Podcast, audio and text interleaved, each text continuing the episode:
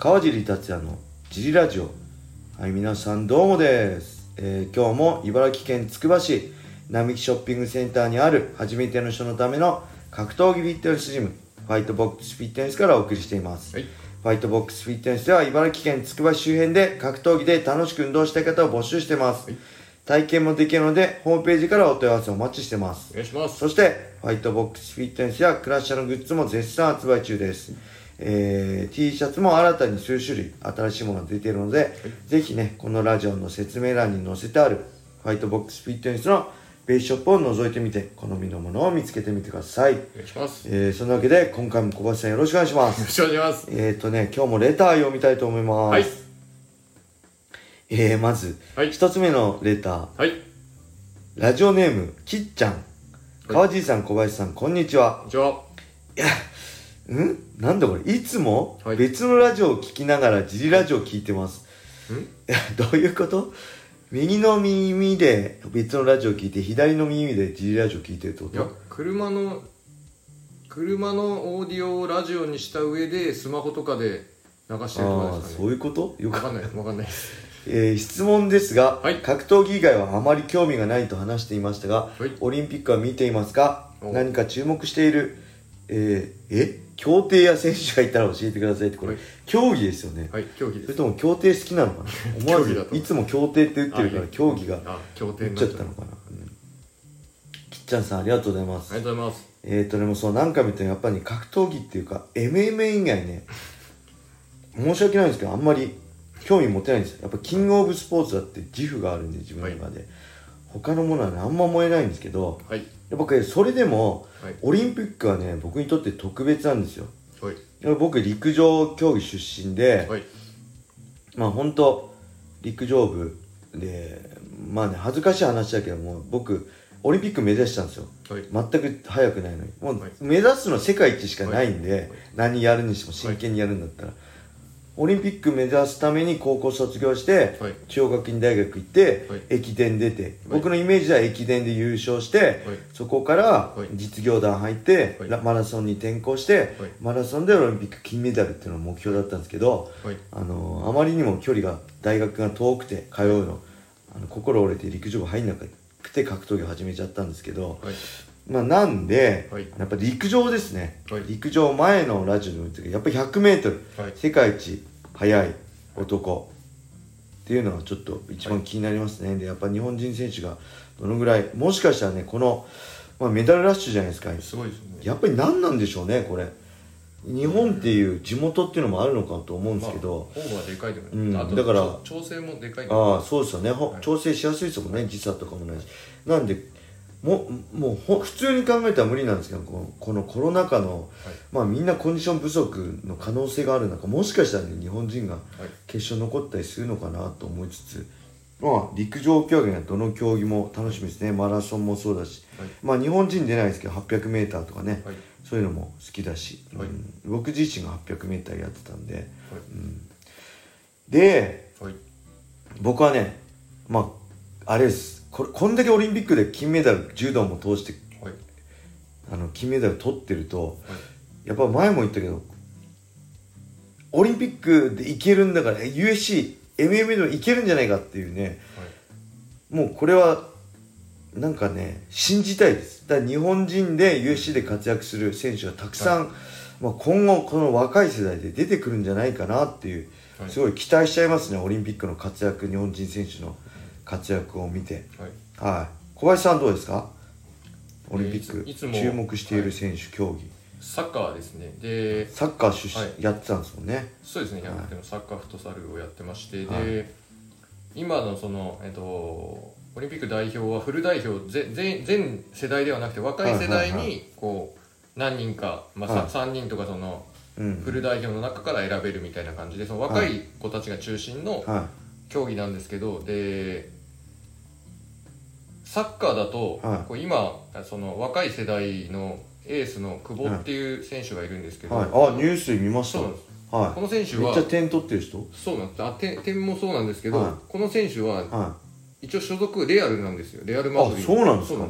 でちっちゃい頃からまあ優秀で。い。はで本当世界一、まあ、レアルが1っていうかどうか、まあ、人によるんですけど、まあ、はい。世界トップクラスのチームの所属で、まあ、はい。外国人枠の関係で出れなくて、はい今他のところにレンタル出てるんですけど、そこまで上り詰めて、はい。でそろそろ、まあ、フル代表にも呼ばれるぐらいの年になってきたのでー今何歳ぐらい20代今20代前半ですね。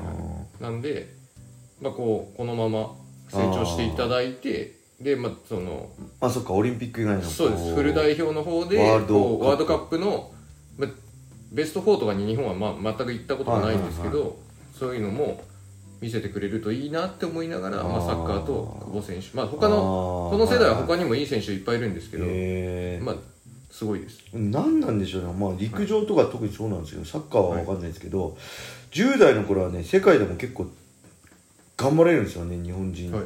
選手、アスリートって。はい。やっぱ20代過ぎて成人していくとどんどん世界とのでアンダー20とかだとはい。あのー世界何位とかになったりするんですけど、まあ、成人していくとだんだん世界との差が離れていくっていうのはね。サッカーだとアルゼンチン代表がはなんか日本人はプロでその食っていけなくてもはい。その国帰ったら就職できるんだろうっていう話をしてあた。あなるほど。なんかもう生き死にがかかってるそうっすよとねそこまでかけてる人確かにないかもな。なんで10代の頃はもう何者でもないから、はいはい。絶対世界トップになってやるっていうのが、なんかある程度壁が見えてきちゃったりこれぐらいかなってなっちゃったり経験したりするとそこからの伸びが難しいのかもしれないです。もう他のそうアルゼンチンとかも生きていくためにやるしかない。これこれしかなんか自分が金持ちになる道はないかあー。ブらラジルの格闘技とかもそうですよね。MMA とか。あジョゼ・アルドとか貧困からのあれで活躍してますもんね。サッカーだとあのブラジル代表のは人たちももうサッカーやってなかったら、はい。自分は強盗になってたろうみたいいな。人たちとあかそのアルゼンチンも治安の悪い国出身の人はやっぱプレースタイルも荒かったりするんですけど、はいそれでもやっぱはいり諦めなかったりうまかったり、まあ、あーい今はまあ多少格差が多分あなるほど。やっぱりそっか。そうだよね。なかなかみんな恵まれてますもんね。はい。必死だか、確かに。俺もみんないいなって思ってたな。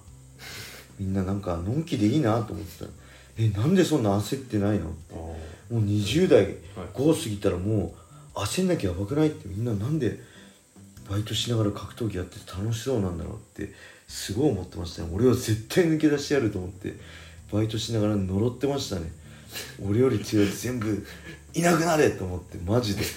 毎日呪いながらゲーセンでバイトしてましで サッカーのイングランド代表になったリオ・ファーディナンドっていう人も、はい。自分より上手いやつはい。っぱいいたらしいんですよちっちゃい頃、はいはいはい。なんだけどみんなその、まあ、遊び始まっちゃったりあーまあ違うことが楽しくなっちゃったりで、はいはい。ずっとサッカーだけやってきたのは自分だけだってああ言ってました。確かに。同じこと言って僕もそんな感じですね。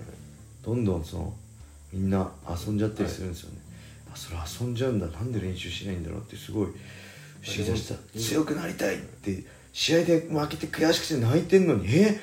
泣くほど悔しいなあの時練習し頑張んなければいいじゃんってすごい思ってたんですよね。あの時練習来てないじゃんみたいな。え？なんでそんな本気で練習ちゃんとやってないのに悔しくて泣けんのって逆にね不思議なことがいっぱいありました。ただアマチュアとかでも。はい。え？そんな努力してないのに悔しいのって。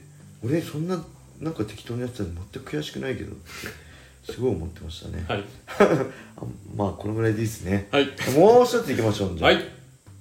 ああーこれ前も言いましたね。国内若手命名選手で注目しているのは誰ですか、はい。まあ、平選手ですね。パラリスタ沖縄松根君のね愛弟子、もう本当今すぐ USC ってはい。若いうちから USC でもま揉まれてほしいですね。その久保さん？レアル・マドリード、はい若い時から。やっぱ時強くなってからレアル行ってかつあのトップ取ろうとするのと若いうちからそこで揉まれるのって全然違いますよね、きっと。そこが当たり前基準がレアルになるんで、早いうちに、あの平選手自身も基準が USC であってそういう中でトレーニングしてあの、はい。強くなってほしいなってすごい思いますね、はい。基準値がやっぱ日本で日本の団体で戦ってるのと全然違うと思うんで選手の意識もやっぱ違うと思うんでさっきも言ったように意識が低い中でやってもなかなかね葛藤があるんですよ。俺だけなんかなんかそんなおかしいのかな。俺がおかしいのかなと思っちゃうぐらいなんでみんながそういうあのなんだ USC でチャンピオンになってやるってギリギラギラねした中で